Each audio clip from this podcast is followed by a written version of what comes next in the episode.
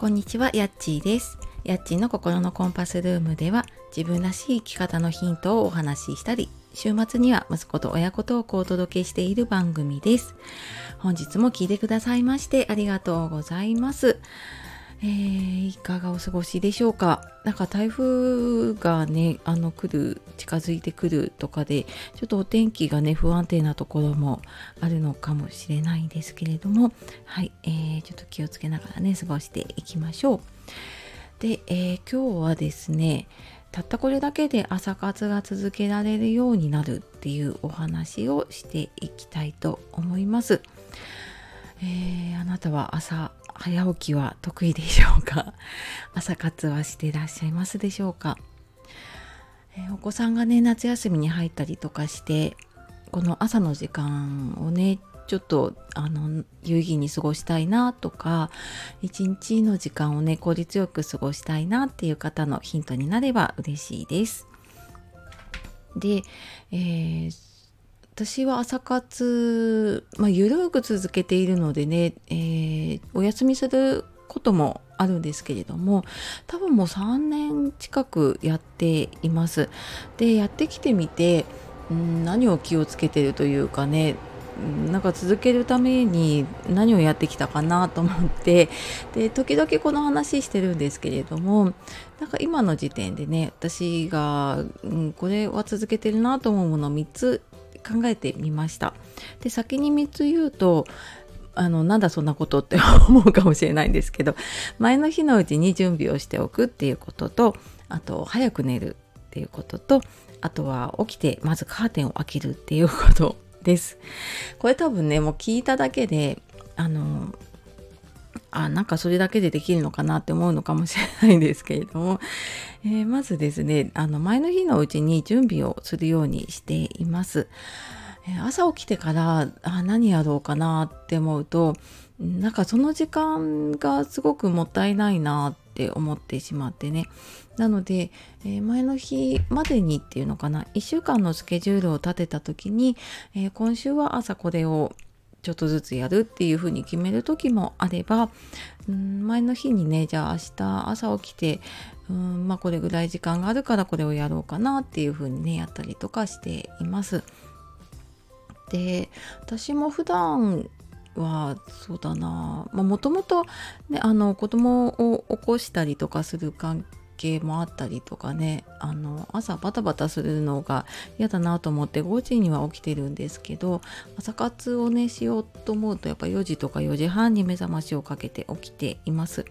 でまあそうするとね朝1時間とか時間が取れるので、まあ、ちょっと私はストレッチとかヨガとかをやってから始めようとか白湯を飲んでから始めようとかしてるんですけれども、まあ、その後でねうーん、まあ、仕事ってやらなきゃいけないこととかはその後とかでもできるんですけれども、まあ、そうじゃなくてうーん、まあ、ちょっと後回しになっちゃうだろうなと思われるようなこととか、まあ、自分のための学びだったりとかそういうのにね時間を取るようにしています。でもそのやるものとかをね間の日のうちに準備して出しておいたりとかすると起きてからスムーズにねあのやることに入れたりとかねするかなって思います。で、えー、2番目のね早く寝るはあの まあ当たり前だよって思うかもしれないんですけれどもあの意外とこれできなくて起きれなかったことが結構私多くってでなんでかなと思うとその早く起きるっていうことはやるんだけれどもそこから逆算してじゃああの何時には寝ようっていうところが抜けてしまうと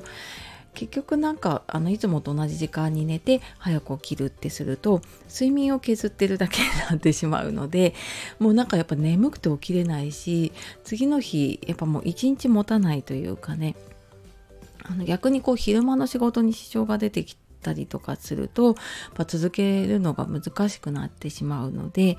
えー、もう次の日例えば4時とか4時半とかねに起きるってなれば、まあ、最低でもやっぱ10時ぐらいには布団に入りたいなってなってくるので、まあ、そうするとやっぱり夜前日のね夜の過ごし方変わってくるのでねやっぱなんかだらだらスマホを見ていたら、まあ、やっぱ寝るの遅くなっちゃうなと思うのでもうなんかあこの時間以降はもうあのやめて本を読むようにしようとかっていう風にねなると思うのでなんかそういう風にこう起きるために寝る時間を決めてじゃあ夜の時間はこれをやるっていう風にやっていくとあの起きやすいかなって思います。であと起きてカーテンを開けるっていうのは起きてあれやろうこれやろうとか、うん、なんかあれこれ考えちゃうと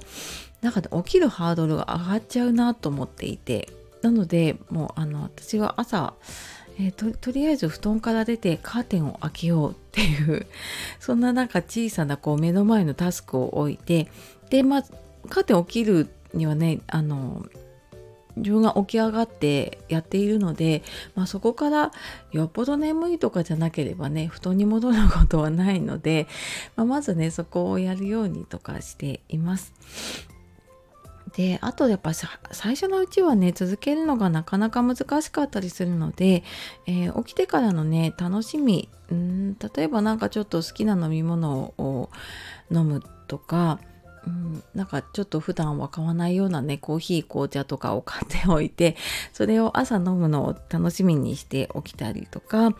あとは最初のうちはね起きて本を読むっていう風にして、まあ、とりあえず起きる習慣を作るっていう風にしてた時もありましたね。で、まあ、そんな感じでうん時々私もなんか休みの日とかは布団の中で 本を読んでいたりとかあとなんかこの音声配信のね何ていうの原稿というか下書きみたいなのをスマホに入れたりとか、まあ、そんなのを布団の中でやってることとかもありました。なんかそれでもあの早起きするのを続けられているっていうふうにね思えばうん、あのそれで良しとして いたので、まあ、なんとか続けられてるかなっていうところもねあります。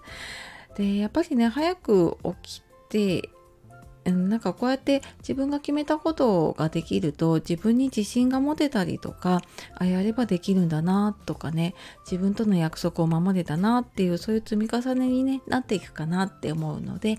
えー、ぜひこの夏に始めるのが いいタイミングだと思うので、えー、ちょっとやってみようかなという思う方ねちょっとかあのー、ちょっとしたコツで続けていけるんじゃないかなと思います。はい。というわけで今日は、えー、朝活をね、続けられるようになる、まあ、簡単なコツをお話ししていきました、